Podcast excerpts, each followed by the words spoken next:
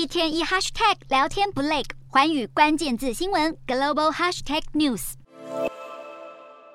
公寓中间被炸出一个大洞，将公寓一分为二。瓦砾碎石掉满地，还不时伴随爆炸声。乌克兰东部巴赫姆特前线战况陷入胶着。不过近期乌军大举反攻，乌军在五号估计一天来已经歼灭八百名俄军。而就在此时，俄国总统普丁突然下令停火，要求俄军必须在六号中午十二点开始停火三十六小时。他并敦促乌克兰跟进停火，让居住在两国的许多东正教徒可以在平安夜和耶诞节当天参加礼拜。不过对此，乌克兰民众完全不相信。总统泽伦斯基更狠呛俄国在演戏，直指这是阻止乌军在顿巴斯地区取得进展，并引进更多俄军部队的诡计。欧洲理事会主席米歇尔则是批评普丁的停火令是虚假伪善的，美国则是深表怀疑。五角大厦发言人赖德更指出，如果普丁是真心想停火，那就应该立即让俄军全面撤出乌克兰。而一向在乌俄两国间扮演和事佬的土耳其总统埃尔段，则是和乌俄两国元首通电话。埃尔段敦促普丁宣布在乌克兰单方停火，并表示和平及谈判的呼吁应该获得单方停火和公平解决方案愿景的支持。